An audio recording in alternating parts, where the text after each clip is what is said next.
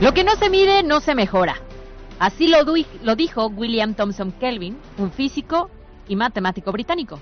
¿Y qué razón tenía? Es imposible mejorar si no sabes el punto de partida, la meta u objetivo y los tiempos de alcance. Y esa es justamente la razón por lo que ha generado duda este nuevo planteamiento de la Secretaría de Educación Pública sobre el nuevo modelo de enseñanza, que sí revoluciona el proceso de medición de metas académicas en el aula y ya no toma en cuenta las asistencias, las tareas o los exámenes de los estudiantes. Esto como mecanismo de calificación. Ahora, el objetivo será formar niños felices y críticos. Y sí, pero no. ¿Cómo mides, sin exámenes, asistencias y tareas, los conocimientos aprendidos y las habilidades desarrolladas?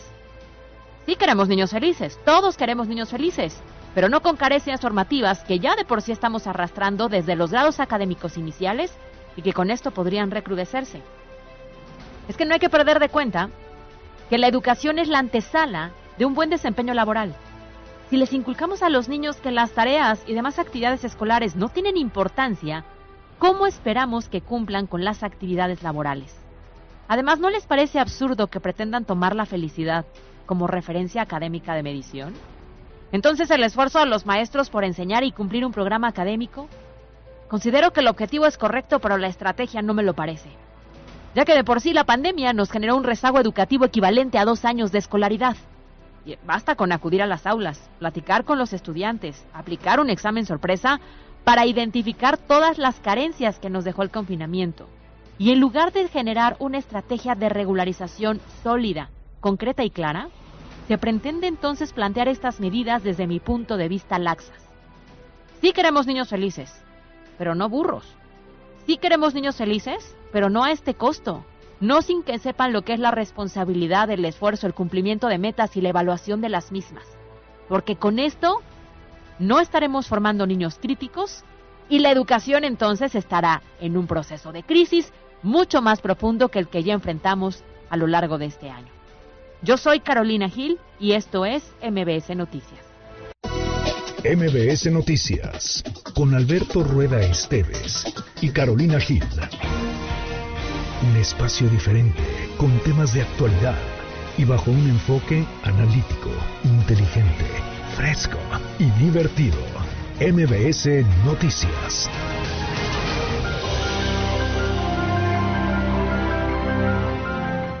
Primera llamada, segunda llamada, tercera llamada. Empezamos.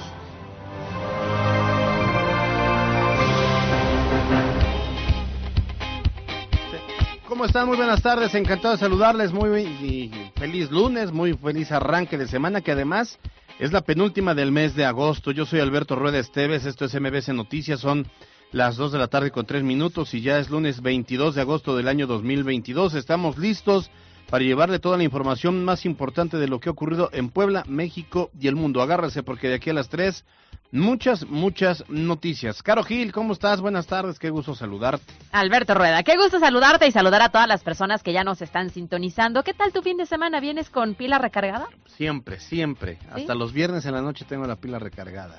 Dijo nunca nadie. Exacto, justo. Hoy no sabes el trabajo que me costó. Yo ayer, hasta como por eso de las 10 de la mañana, dije, hoy voy a descansar, voy a dormir a gusto, me voy a relajar. Acto seguido llegué a mi casa a la una de la mañana y entonces ya valió el inicio ¿En serio? no, oye, qué hueva, porque además yo ayer me despierto, ¿Qué? hueva, porque yo ayer me despierto como a las 10 de la mañana más o menos. Me bajo a, tomar un cafecito con una donita. ¿Y la dieta? Ay, el fin de semana Dios manda descansar. Ah, el domingo. sí, sí, sí. y entonces empiezo a ver las historias y Caro Gil ya se había echado una carrera de 5 kilómetros. Ah, oye, me paré muy temprano. no solo yo, ¿eh? Marianita también estuvo presente en la carrera. no, también se echó unas... Juntas este, medio separadas, pero logramos. ¿Y también se echó unas chalupitas? No, yo no me eché chalupitas. ¿Te echaste chalupitas? No, no, nosotras nomás íbamos por el ejercicio. oye, después de varios, varios, muchos, varios años, volví a correr, que la verdad 5 kilómetros para muchas personas es nada, y para mí fue un logro. ¿En serio? sí, claro. Estuvo padre. Pero bueno, ahí andaba yo ya ejercitada desde las 9 de la mañana. no, no, yo a las 10 me estaba despertando y estaba viendo cómo tú, este, pues ya habías hecho mucho ejercicio mientras yo echándome un cafecito con una dunita. Ya después me eché el cafecito y una memela. Ándale, oh, no, Les voy a contar bueno. en la chorcha porque tenía años que no me echaba una memela bandera. Pues no, siempre fifí, siempre cosas así muy orgánicas y esas de esas cuentas que salen caras. Bueno, en redes sociales estamos como arroba mbs noticias pue, arroba cali-gil y arroba alberto rueda e. Les recordamos el número de WhatsApp 22 25 36 15 35 también para estar en comunicación, saber su opinión. Tenemos muchos temas a lo largo de este espacio y por supuesto nos interesa saber si están a favor o en contra, si lo han experimentado o no. Así es que 22 25 36 15 35. ¿Te parece si empezamos? De una vez, vámonos. Los temas de hoy en MBS Noticias. Extraído por Inscríbete a la VJ, te ofrecemos 12 licenciaturas www.vj.edu.mx. Soy VJ.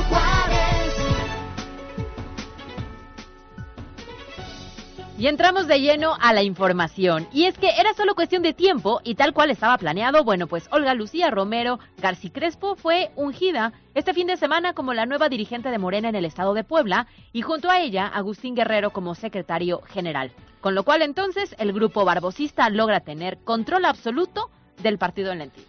Sí, y ya en su carácter de presidenta electa del Comité Ejecutivo Estatal de Morena en Puebla, la originaria de Tehuacán y diputada local con licencia, bueno, pues dio un mensaje para fortalecer la unidad y la honradez a fin de lograr acuerdos y diálogo con los diversos grupos que conforman el partido.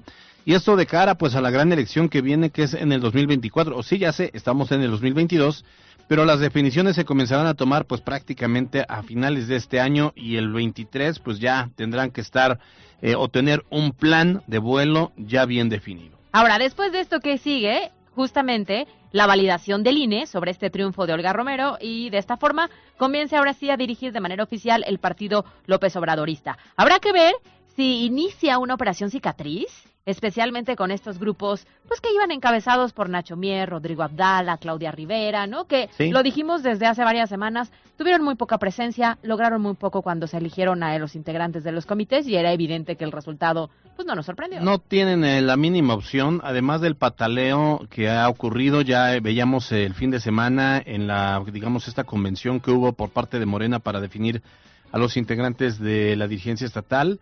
Eh, eh, veíamos a Daniela Mier, por ejemplo, que es además hija de Ignacio Mier Velasco, pero Daniela Mier es diputada local, entró a esta lista de consejeros y pues hacían como un mimic y como berrinche, pero no tienen ninguna opción, o sea, no hay manera de que puedan recuperar espacios, o sea, lo, lo que perdieron son más, son tienen treinta y tantos espacios y mi, el grupo barbosista tiene 116 de 150, o sea, es imposible. Lo que es cierto es que no fue significativo en este en este momento, ¿no? Que era importante pues medir las fuerzas. Sin embargo, sí es cierto que en un proceso electoral, pues todos los grupos suman o todos los grupos pueden generar fracturas que se pueden hacer más grandes y entonces sorprender en una elección, ¿no? O ya frente en las urnas. Entonces, por eso será importante sí que logren este pues esta operación cicatriz. A ver, habrá que ver si quieren y si pueden. Sí, sí, sí. Ahora, eh, eh, lo dices bien, Caro, porque eh, digo, eh, los afines al equipo bar- barbosista son quienes llevan mano para las candidaturas a los 217 municipios y las eh, posiciones del Congreso local. Pero como ya bien se dice, el arte de la política es entender que pues no solo un grupo puede comerse todo el pastel, por lo que inevitablemente el grupo, ya lo decíamos, de los Mier, de los Abdales, de los Rivera Vivanco, pues tendrá que acercarse, dialogar y negociar para lo menos recuperar algo algo poco más que no sean solo migajas, ¿no? Pero sí está ya es un grupo demasiado reducido y que me parece que eh, pues eh, eh, también habrá que ver si el grupo barbosista les va a dar chance, o sea, se va a abrir a este diálogo.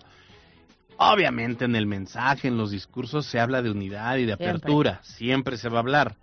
Pero detrás de bambalinas puede ser que se tomen dos decisiones. Una, decir, con ellos podemos, o sea, sin ellos podemos ganar, sin ellos podemos competir, o en, en un- en una eh, en una acción de, digamos, madurez política, decir, a ver, bueno, vamos a sentarnos nuevamente. Ya quiero ver sentada Olga Lucía eh, Romero García Crespo, paisana además del gobernador, del grupo del gobernador, de toda la confianza del gobernador, pues ya la quiero ver sentada con Nacho Mier, o la quiero ver sentada con Claudia Rivera, ¿no? Para poder llegar a acuerdos. Claro. No sé, si ocurre me parecería eh, inimaginable y si no ocurre también me parecería inimaginable. O sea, Cualquiera de cualquier los escenario, dos. Claro. ¿no? Podría ser. Habrá que ver si no los integrantes de estos pequeños grupos no empiezan a migrar.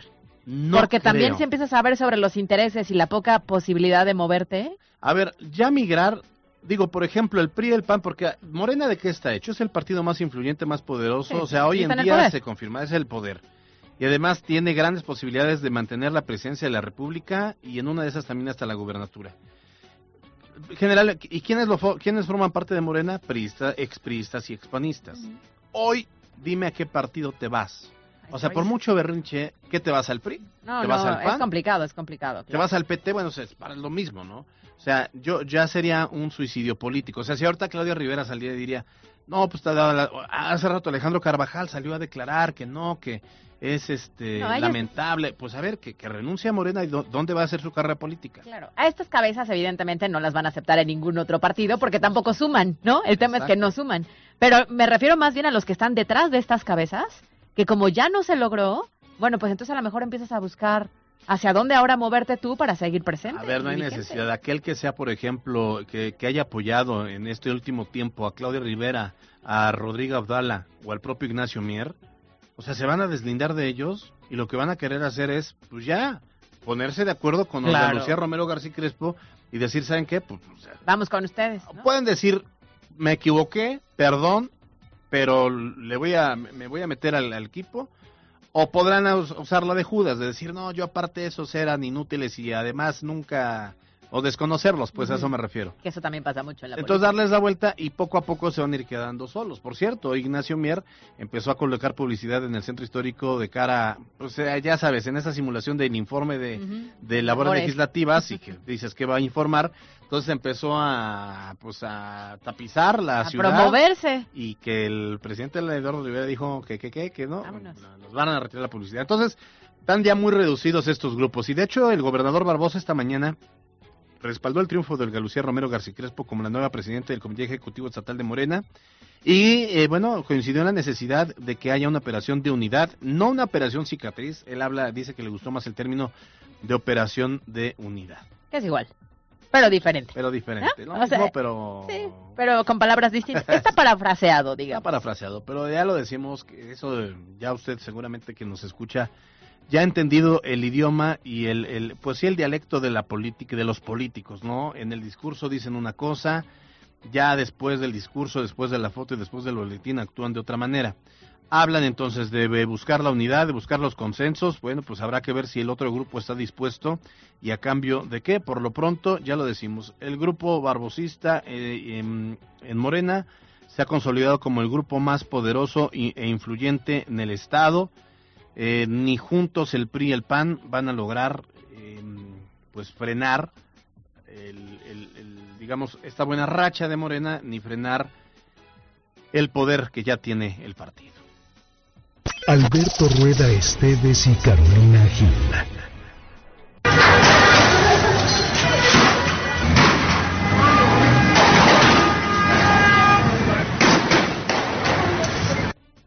Eso que acaba de escuchar es más ni menos que balazos, balazos que se registraron este lunes, la mañana de este lunes, en el sur de la ciudad. Se sabe que un grupo de delincuentes esperaron a que custodios de valores salieron de una sucursal bancaria allí en la 11 Sur y la 105 Poniente, en la Popular, y ya afuera con el efectivo que introducirían a la camioneta de valores, pues estos rateros comenzaron a disparar. Ahora, los empleados de valores repelieron la agresión. Sin embargo, pues el temor y la incertidumbre se apoderó, por supuesto, de todas aquellas personas que estaban en esta zona simplemente con escuchar lo que acabamos nosotros de escuchar, ¿no? Esta refriega, este intercambio de balas y demás. Bueno, pues los zampones no lograron su cometido. Ellos huyeron, dejando a dos custodios de la empresa de valores heridos. Ellos fueron trasladados rápidamente al Hospital General del Sur y a bordo de una camioneta tipo Voyager intentaron los zampones darse a la fuga, pero fueron perseguidos por unidades de la Secretaría de Seguridad Ciudadana y de la Policía Estatal quienes peinaron la zona. Hasta el momento no se tiene reporte de alguna detención y bueno, pues finalmente el asalto fue frustrado. Ahora, sobre el tema de inseguridad, vamos con otro caso. Y, y- y que me genera además como, como mucho ruido. Sí. Resulta que una pareja de la tercera edad fue maniatada y golpeada para robarles dentro de su vivienda. De por sí eso ya genera muchísimo problema por la inseguridad. Pero el tema es que esta vivienda era una de las casas que estaban en la zona de Lomas de Angelópolis. Sí, sí hemos ido a Lomas de Angelópolis, sabemos la cantidad de filtros que pasamos, que tienes que dejar pues tu credencial y demás, y resulta que ¿cómo se metieron? ¿Cómo llegaron? ¿Cómo no se dieron cuenta? Sí, o sea, pasas por lo menos tres filtros, o sea, para poder entrar y te revisan la cajuela, te revisan de, de todo, ¿no? En entonces- teoría, en muchos hasta le hablan por teléfono a la persona que está en la vivienda para que autorice tu ingreso. Y, y- y ve nada más lo que, lo que ocurrió. Los abuelitos dormían en su casa cuando escucharon ruidos. Y fue en ese momento en que los rateros los increparon, los golpearon y maniataron. Uno de los rateros obligó al dueño de la residencia a abrir su caja fuerte, mientras que el resto, por lo menos entre tres y cinco personas más, hurtaban piezas de valor. Y la seguridad privada tan cara, tan fifí en ese residencial, bueno, ni sus luces, y se sabe que el monto del robo podría ascender a más de 4 millones de pesos. Y entonces ahí es donde se nos hace muy raro, ¿no? O sea, me parece increíble que después de todos estos filtros que cualquier mortal como nosotros tiene que pasar para llegar a alguna vivienda o ir a visitar a alguien, en esta ocasión, ¿por dónde entraron? O sea, ¿estaría habilitado un acceso por otro lado?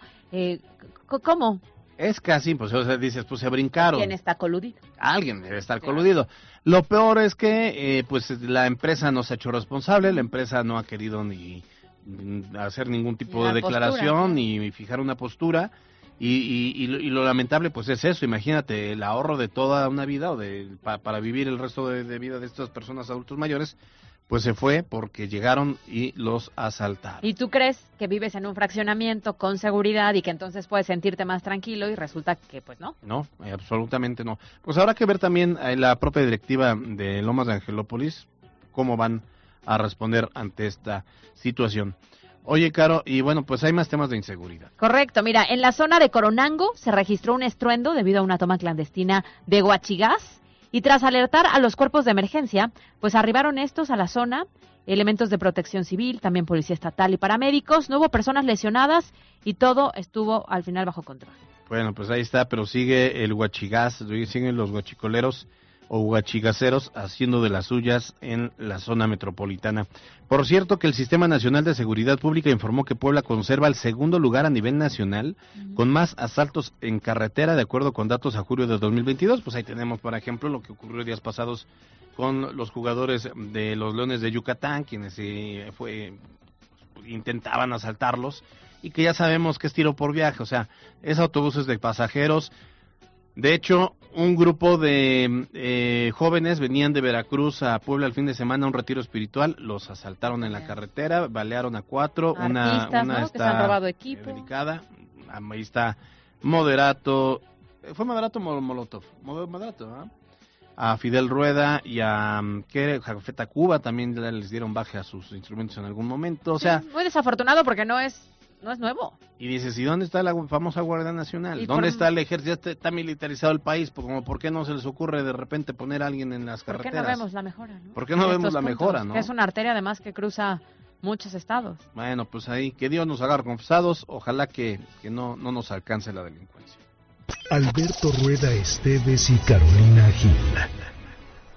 Ahora, en otro tema, en este espacio hemos dado seguimiento al caso de Miriam Vázquez, quien es madre de Andrea, quien fue abusada sexualmente por su expareja, es decir, eh, la joven fue abusada por su expadrastro. Bueno, pues este sujeto identificado como Ramón N fue liberado por un juez de distrito a pesar de las denuncias documentadas de rapto y de violación. Sí, es un tema que, bueno, no, no, no deja de sorprendernos, porque este lunes Miriam Vázquez acudió a Casa Aguayo y lo que relató es aún más grave de lo que imaginábamos. Resulta que cuando Miriam acudió a denunciar a su expareja sentimental y supuesto violador de su hija, el asesor jurídico de la Comisión Ejecutiva de Atención a Víctima, identificado como Mario N., habría abusado de ella tras haberla drogado según el relato y la denuncia de la mujer. A ver, quiere decir entonces que el funcionario de la Casa de Justicia de Huauchinango, en lugar de ayudarla, terminó violentándola. Escuchemos. Todo esto ha sido pues muy difícil. No he encontrado apoyo por parte de, de el municipio de Huachinango. Me han revictimizado una y otra vez. He recibido engaños por parte del licenciado Hugo Pineda en la localización de mis hijas. He recibido tal violación por mi asesor jurídico, Mario Celot Gómez, de SEAVI. No, bueno, imagínate, Caro. Imagínate el calvario de esta mujer. Si ya de por sí en este primer acercamiento, la semana pasada, cuando relató su historia, nos parecía terrible, ahora sabiendo esto y que entonces volvemos a lo mismo, te acercas con las autoridades porque son quienes te deberían de apoyar y en lugar de que te ayuden, en lugar de que esté en la cárcel la persona responsable, termina siendo violentada también por ello. Y ahí es donde te explicas cómo es que las mujeres pues terminan por preferir no denunciar a sus agresores, a sus violadores, porque la violencia contra las mujeres no disminuye, porque los feminicidios se mantienen y por qué pues al final eh, esta mujer pues ha sido valiente y ha salido a denunciarlo públicamente y se ha hecho el tema mediático, pero imagínate cuántos casos ocurren en comunidades alejadas, allá en la zona de Quimixlán, de Huascaleca, en la zona de la Mixteca y Zúcar de Matamoros, en la zona de la Sierra Norte, en la zona de Oriental Libres, todas, y, y pues obviamente que no tienen el recurso, o sea, ya se fueron violentadas, no tienen el recurso para acudir a denunciar, van a denunciar y las vuelven a revictimizar. Claro, y que entonces ya no sabes ahí cómo hacerlo visible. Afortunadamente ella pues ha intentado por todos los medios hacerlo visible y por eso nos estamos enterando. Pero debe haber muchísimos casos en los cuales no, simplemente te quedas callada y la cadena de violencia pues se sigue reforzando. Así es. Y ahora, sobre la liberación de Ramón N., que ya recordarán, Ramón N. fue quien habría abusado de su hija, la violó, la embarazó y luego raptó tanto a ella como a otros menores. Bueno, la denunciante en este caso, Miriam Vázquez, indicó que el juez Lucio León Matar reclasificó el delito de violación a, a estupro y que el hermano del acusado, que ahora camina libre por las calles, bueno, se, eh, sería un juez de nombre Celestino Martínez. Así lo dijo Miriam Vázquez. Uno de los puntos muy importantes aquí también es que el hermano de esta persona es juez también. Su nombre es Celestino Martínez Bones.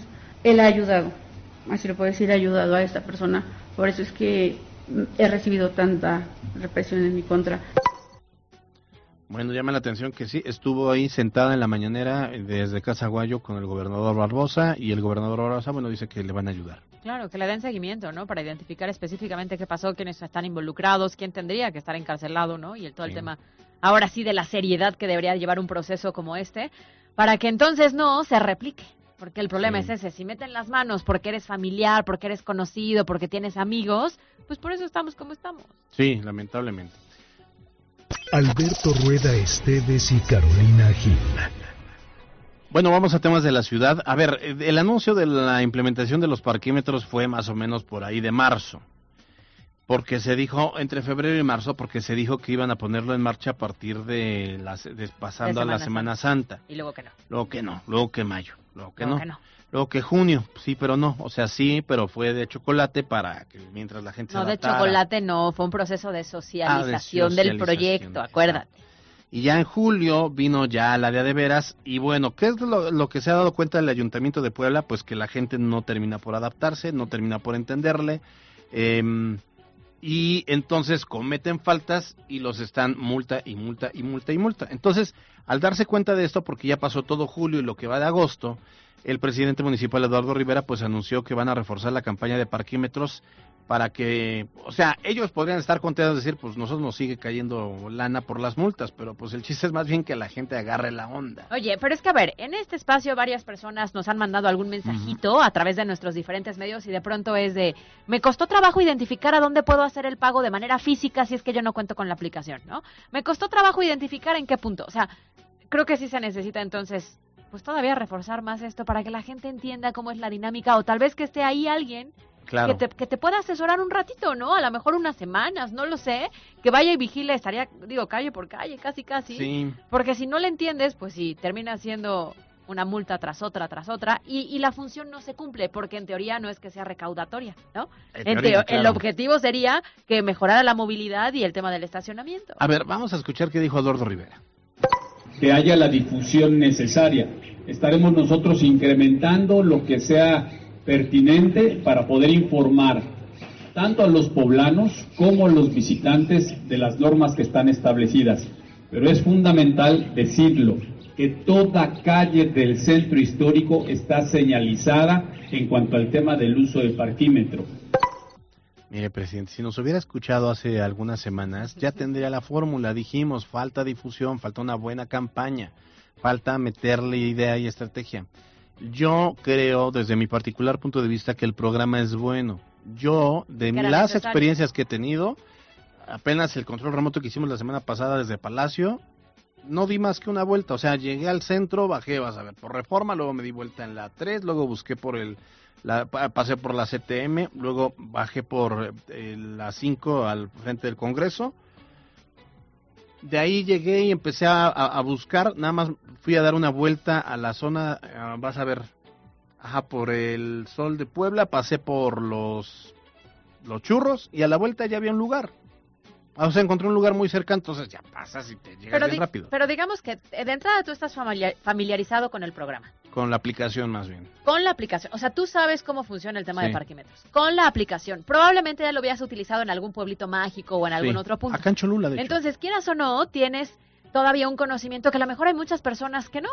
Y hay personas que a lo mejor en esta difusión a través de los medios, pues ni siquiera se habían enterado. Y se dan cuenta el momento en que llegan al punto y de pronto es de, ¿y ahora cómo le hago? ¿Y ahora qué tengo que hacer? Porque hay muchas personas todavía que están sin este conocimiento. Claro, y tienes toda la razón, porque además sabes que yo no he visto a estos, digamos, acuérdate que los viene viene y van a ser como mm, ayuda. Y como este, apoyo, como ¿no? apoyo. O eso habíamos entendido. Y luego también iba a haber gente eh, especial, eh, eh, o sea, bueno, no especializada, pero sí gente eh, asignada a las calles, identificada para resolverle la duda a los eh, usuarios. O Claro. sea, decir, oiga, a ver, trae, ya te ya descargó su aplicación, no, ¿cuál aplicación? A ver, si quiere lo ayudo. Le- La, la descargamos. de cómo ingresar los datos. Oye, bueno, no aplicación, bueno, puede pagar en ese lugar. Yo no he visto Claro, lugares señalizados. como cuando vas a un cajero y a veces hay personal del propio banco Ah, y si no sabes cómo hacer el pago en el cajero te van asesorando. Lo aprendes una vez y entonces ya después te es más fácil. Cosa que a lo mejor hay muchas personas que sí lo requieren porque no están tan familiarizados con el tema. Y bueno, ya vieron un foco rojo la autoridad municipal, tanto que, bueno, se dieron cuenta que están recaudando más en multas que en el propio pago en el de uso. parquímetro, en el uso del parquímetro. Oye, yo Entonces no lo he grave. utilizado, ¿eh? Pues, Eh, a- en, en el- en la, en la misma locación a la que fuimos tú y yo o, o control remoto, yo usé un estacionamiento.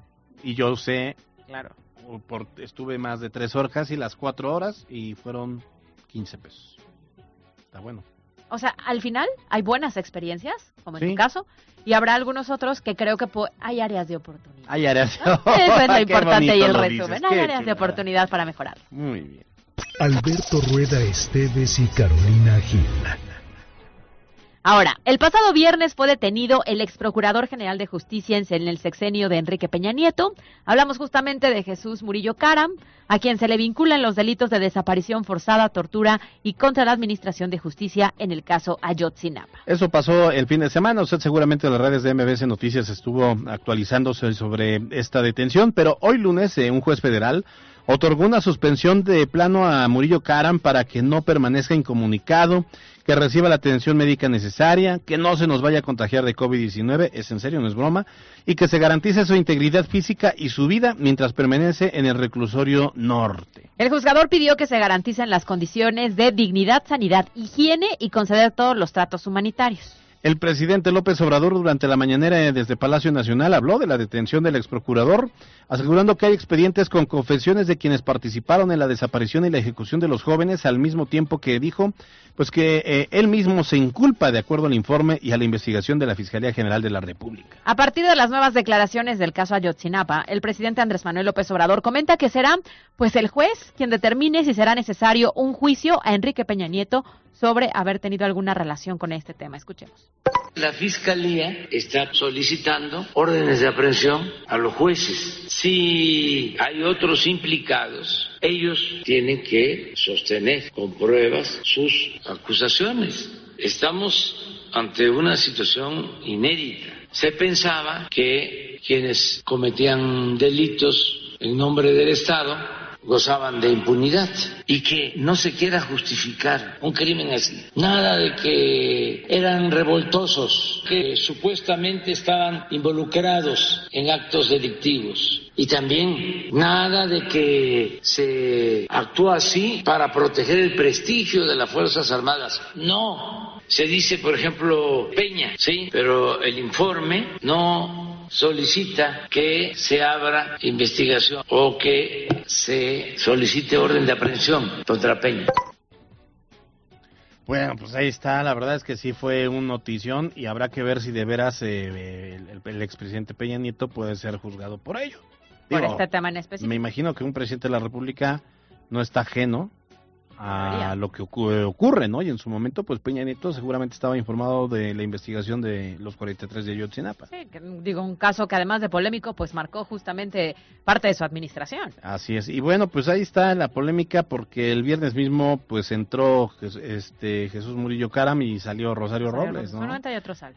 sí, como en el fútbol, ¿no? Sí, sí, yo, yo vi un tema electoral así fuerte, ¿no? Una, una, o sea, movimientos que me parecen, claro, políticamente interesantes, pero bueno, pues eso fue lo que pasó tan solo el viernes. Que me parece en eso queda, es más bien un tema político. Claro. Político. Más allá de una verdadera justicia. Si se hiciera justicia, pues de verdad ya estaría encarcelado Enrique Peña Nieto, así debería Y ser. varios otros. Y varios otros. Y no de esta administración, de varias otras. Y de las panistas y de las pristas. Bueno, así cerramos los temas de hoy. Los temas de hoy en MBS Noticias. Fue traído por Inscríbete a la VJ, te ofrecemos 12 licenciaturas. www.vj.edu.mx. Soy VJ. En la cancha.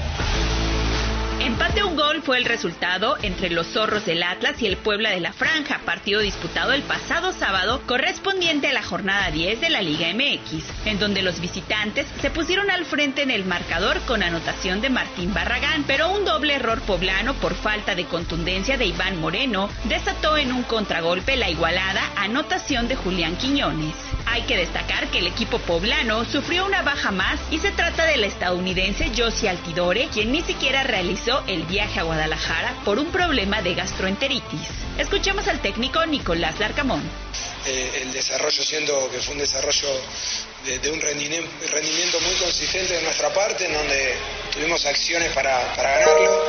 Lamentablemente cometemos la acción de, del último, la última jugada del primer tiempo, en donde la acción que, que desemboca el gol de ellos es mm, estrictamente una, una responsabilidad nuestra y, lo lamentamos porque en sí lo que fue el desarrollo fue muy favorable, de, conformidad en cuanto a lo que es el rendimiento, pero con esa desazón propia de que no, no alcanzamos el triunfo nuevamente habiéndolo merecido. Para MBS Noticias, Miriam Lozada. Tenemos mensajes del auditorio, terminación 0528, dice, buenas tardes, Caro y Alberto, me pregunta, me multaron los de los parquímetros por exceder el espacio físico, mi duda, si ustedes me podrían orientar sobre esa multa, de qué sirve que pague el espacio si de todos modos le buscan para multarte, gracias. Bueno, puede ir a la Contraloría eh, y llevar en todo caso la- el ticket de la multa y su captura de pantalla de cuánto tiempo, si la multa se la aplicaron antes de que venciera el tiempo, pues incurrieron en una... Pero, pero ¿fue el tiempo o el espacio físico? O el sea, espacio. o sea, el, el cuadrito marcado para que entre el vehículo. Y se multaron por exceder el espacio físico, tienes razón, o sea, se salió, se, se salió salió. de la línea. Pintó rayita.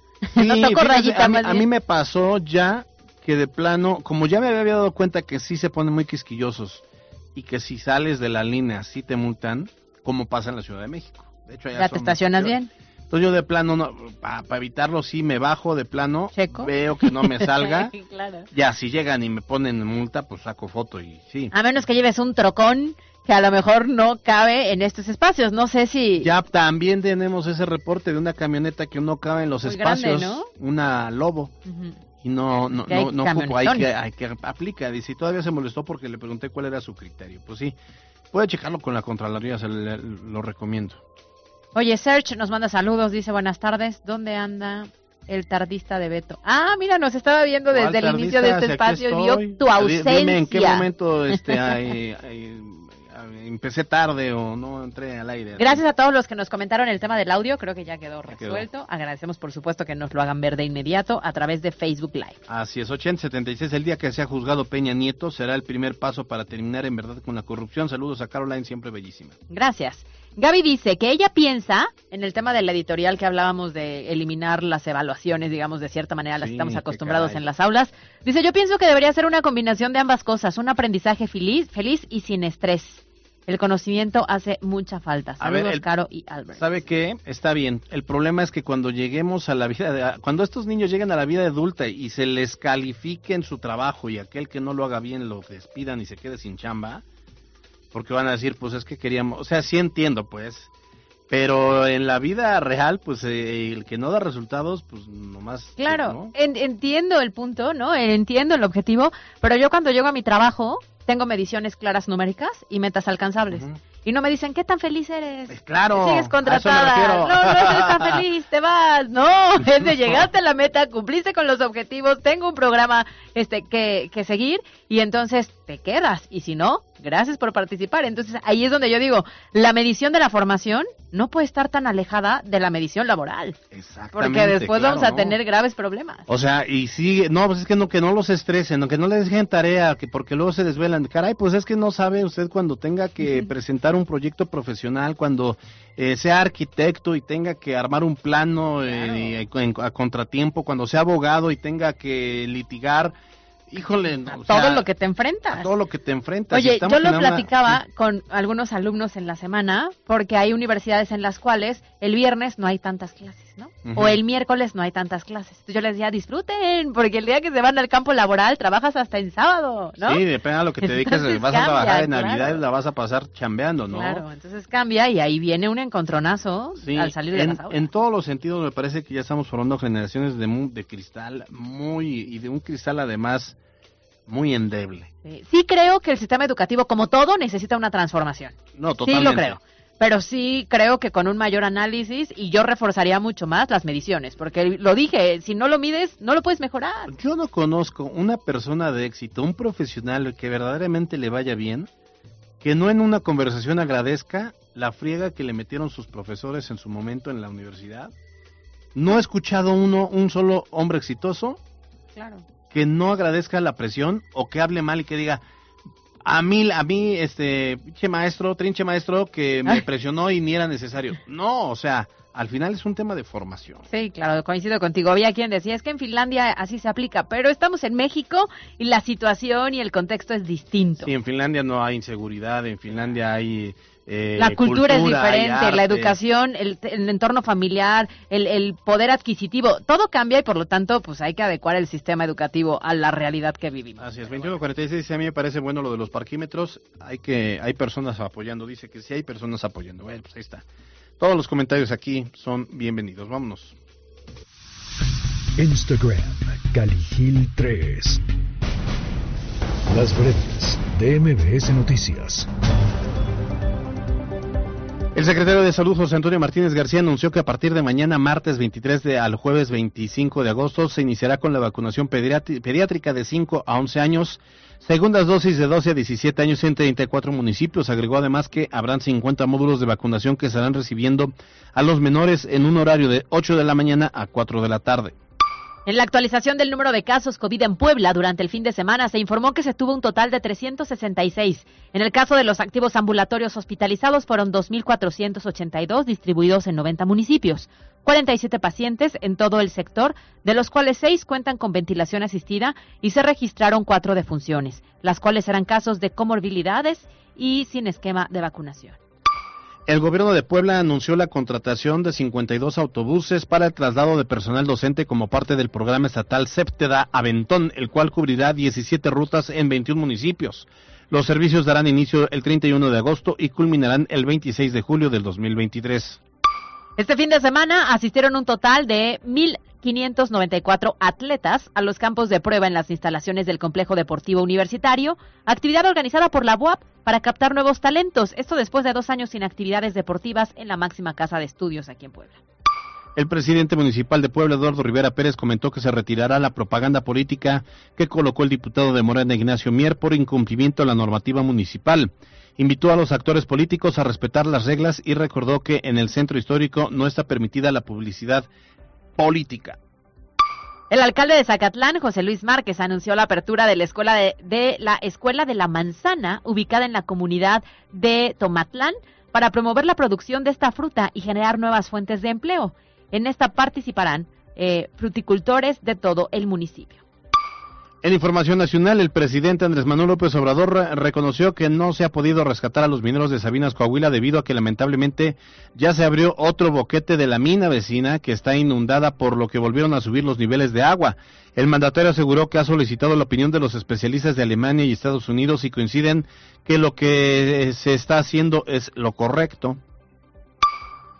Y en información internacional, Rusia acusa a Ucrania de atentado en Moscú este fin de semana, en donde murió Daria eh, Dugina, hija del filósofo eh, rusa eh, ultranacionalista Alexander Dugin. Sin embargo, Kiev niega cualquier vínculo con este suceso. Twitter, Alberto Rueda E. Con peras y manzanas. Son las 2.43, ya le hemos dicho, pues el fin de semana hubo conclave entre los morenistas y decidieron elegir a Olga Lucía Romero García Crespo como la nueva dirigente del partido en el estado y a Agustín, Agustín Guerrero como el secretario general del partido. Son dos personajes muy ligados al grupo del gobernador Barbosa y nos da gusto, hoy no es miércoles, no se vaya a confundir, pero el tema lo ameritaba. Saludamos con mucho gusto a Ernesto Echeguren, él es em, colega, estratega político y colaborador de MBC Noticias. ¿Cómo estás, Ernesto? Solamente tu amigo Alberto, buenas tardes, ¿cómo estás? Con el gusto de saludarte, querido Ernesto. Igualmente, Caro, muy buenas tardes. Hola, buenas tardes. Oye, a ver, platícanos, ¿qué opinas de cómo justamente se desarrolló pues esta renovación de Morena? Pues mira, yo que había leído en la semana algunas notas que pudiese haber algún escándalo, algún desaguisado, y finalmente no pasó. Eso creo que de inicio se manda un buen mensaje de, de. Por supuesto que vi por ahí algunas notas que algunos se habían retirado de la asamblea y demás, pero me queda claro que pues quien no gana o no queda en las posiciones que quiere, pues siempre hay cierto cierto enojo. Pero lo destacable es que no hubo ni gritos ni sombrerazos y como diría por ahí el clásico, no se rompió un solo vicio. Oye, ¿cómo, ¿cómo quedan los grupos de Ignacio Mier, de Claudia Rivera, de Rodrigo Abdala, de Alejandro Carvajal y todos ellos? Eh, de los Méndez, por ejemplo. Pues, vi de los Méndez no habían ganado un solo voto, ¿no? Y creo que de los Rivera o de la línea de Claudia, creo que en el consejo estaba su hermana o, o algún ex colaborador de ella, ¿no? Entonces, pues tienen ahí participación y creo que lo que tienen que hacer los que no son mayoría, pues tienen que coadyuvar o ponerse de acuerdo o, plantear sus opiniones sus inquietudes y seguramente el, el Consejo Mayoritario, la presidenta, el secretario general, que tiene mucho oficio, pues seguramente los escucharán. Siempre escuchar diferentes voces siempre es bueno, cae bien, ¿no? Mientras sean positivas, porque pues no todo puedes decir que no a todo, es- eso es inviable. Sí se da el caso, pero decir no a todas las propuestas sería sería meterse un balazo en el pie. Yo creo que lo que debe de hacer el grupo que no ganó es plantear al seno del Consejo eh, pues, sus propuestas o sus inquietudes o sus visiones, ¿no? Y seguramente la presidenta y el secretario, pues, deben capacidad de escuchar y de dirimir eso. Oye, pues no, el punto de vista que tú presentas no es adecuado o no cabe o en este momento.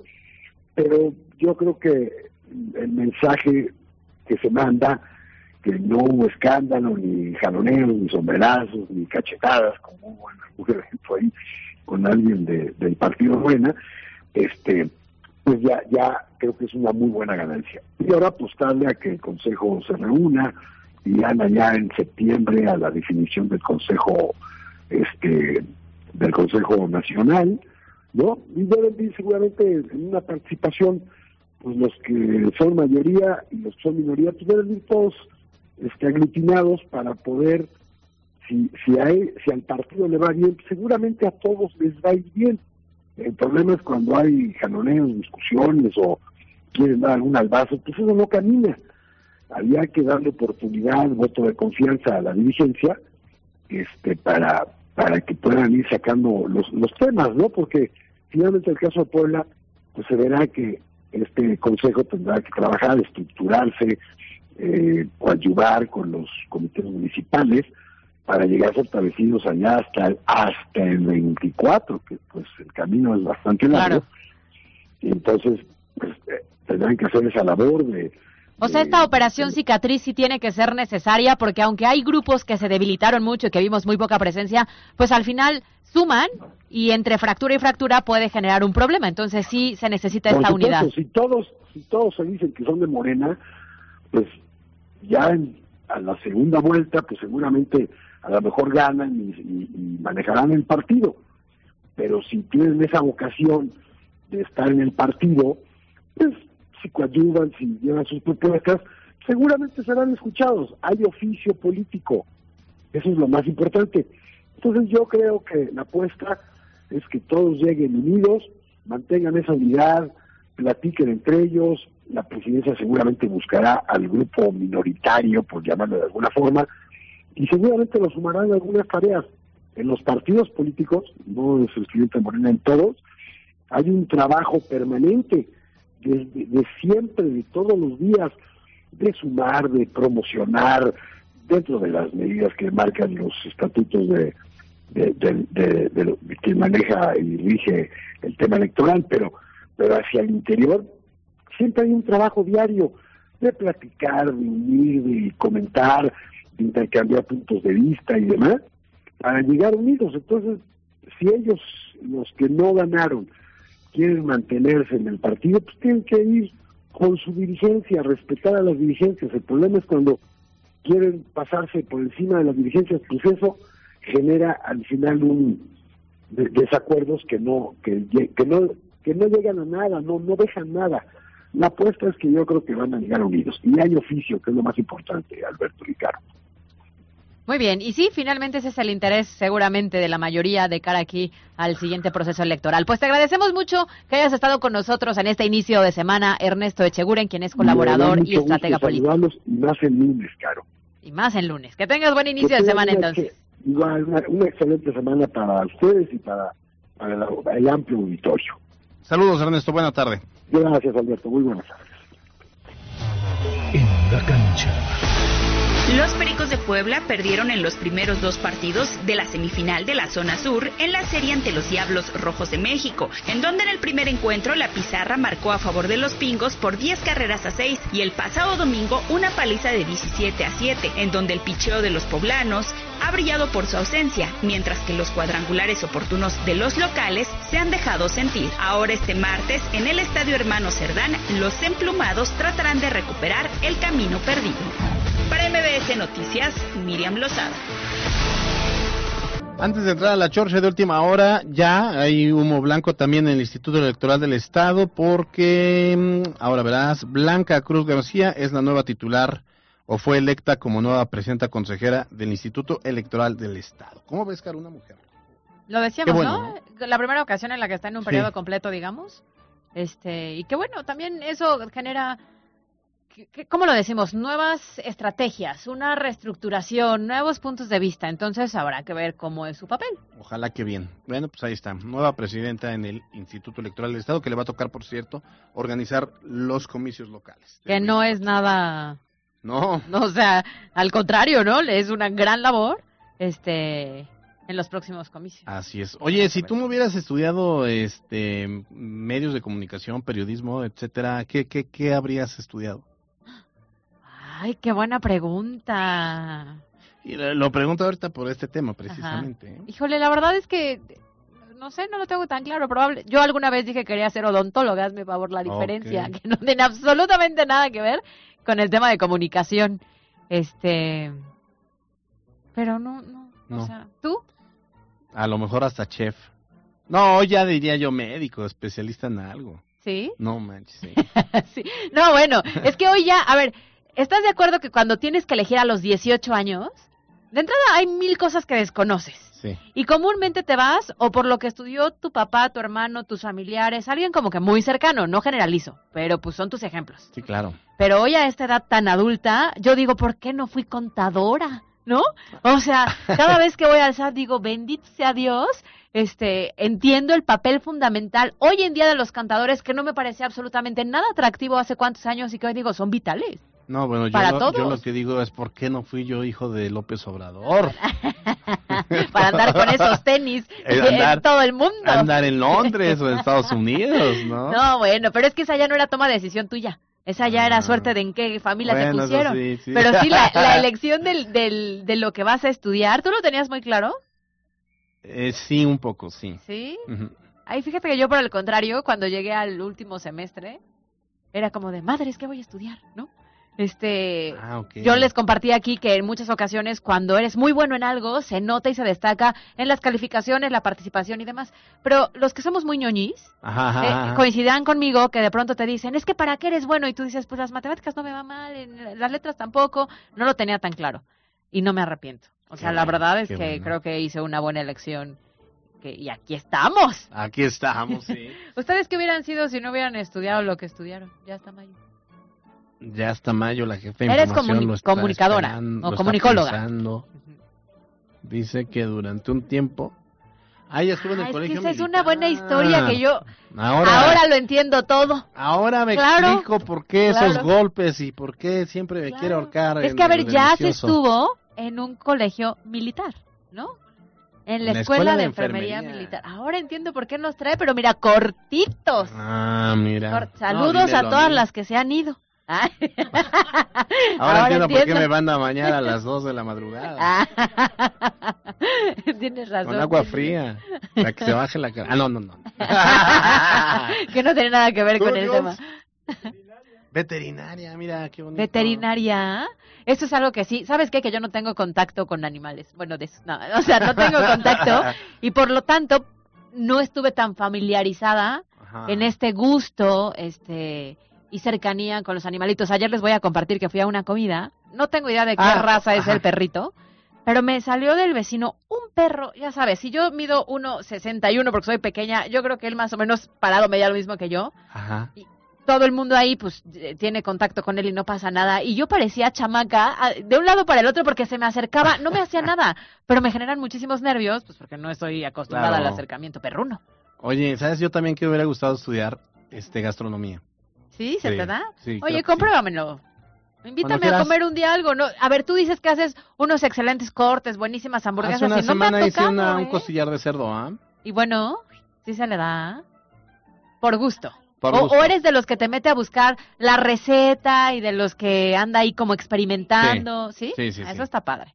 Y se agradece siempre un hombre que tenga eso, ¿no? Por Yo favor. tengo todo. Sí, ah. Yo era un 10. Fines de semana, los hombres que cocinan, se les quiere. Ahí estoy Y yo. que cocinan rico más, porque hay quien intenta, pero no se le da.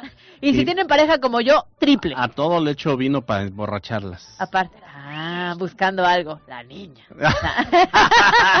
no, pero la verdad es que, que un hombre cocine siempre es un gusto y un placer. Bueno, ¿no? para. Puntito Acá positivo estamos, para les voy a mandar mi, miren, les voy a mandar a todas las que andan buscando, este, voy a mandarles mi número telefónico. ¿Para qué? Adjunto, no. Ah. adjunto las fotos de mis hijos para que vean que salen bonitos, por si se ofrece. Por favor, estamos, estamos en casting de 16 años. ¿Cuántos ¿Qué? años tiene el grande? 17, 17, o sea que como de 15 para arriba, ¿no? ¿Y de los chiquitos? 2 y 4. Muy bien, andamos buscando candidatas de 4 años de una vez para palabrar y de 2 años de aquí al futuro, como en los viejos tiempos, Ah, ¿no? El ándale, acuerdo ándale, entre ándale. papás. Muy bien. Acuerdos de una vez. Tú, Oye, yo ¿qué tengo una sobrina, ¿eh?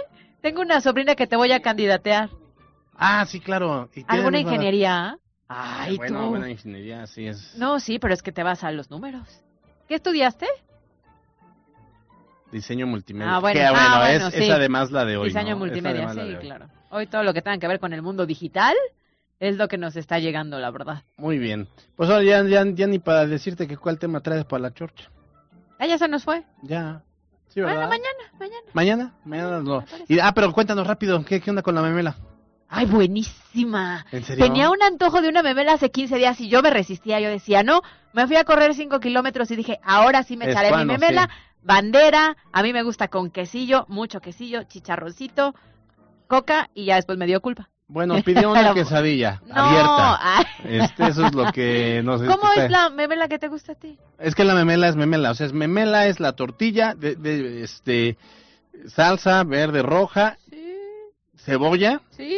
Queso y ya, Pero es que a mí me gusta en lugar de queso. quesillo y me gusta el chicharrón. quesillo. Pues sí. Una quesadilla abierta.